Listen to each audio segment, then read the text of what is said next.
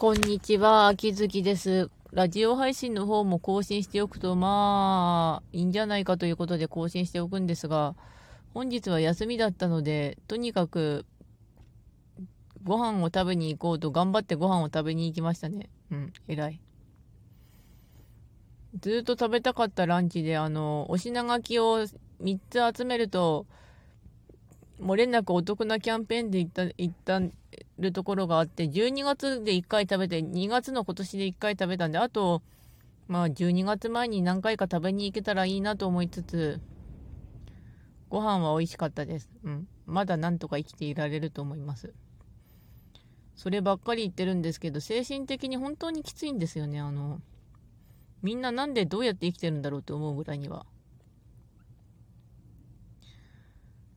ちなみに最近親にから預かった野良猫のグレイタンは家に来て1ヶ月ちょっとが経ちましたがなんとか生きていてくれてます。ありがたい。というわけで終わりますね。それではご視聴ありがとうございました。それではまた。